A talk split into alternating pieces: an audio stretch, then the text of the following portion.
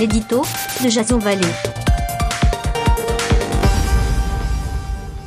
Bonjour, nous sommes le 4 février 2019 et voici le titre de mon éditorial qui s'intitule En marche vers les européennes.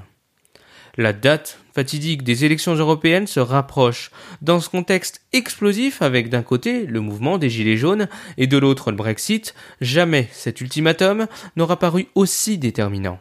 Emmanuel Macron aurait toutefois dans sa besace une idée, celle d'organiser le même jour un référendum.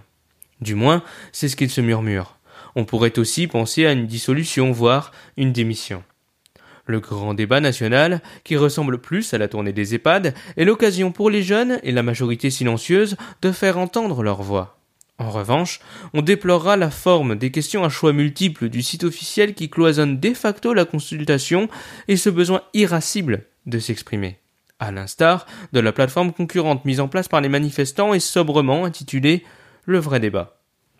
La France insoumise, les républicains, le Rassemblement national et maintenant la CGT essaient tant bien que mal de récupérer les voix que de toute évidence ils n'auront pas, car font partie du système.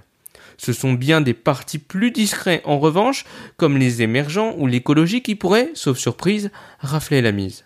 Du jaune au vert, il n'y a finalement qu'une nuance.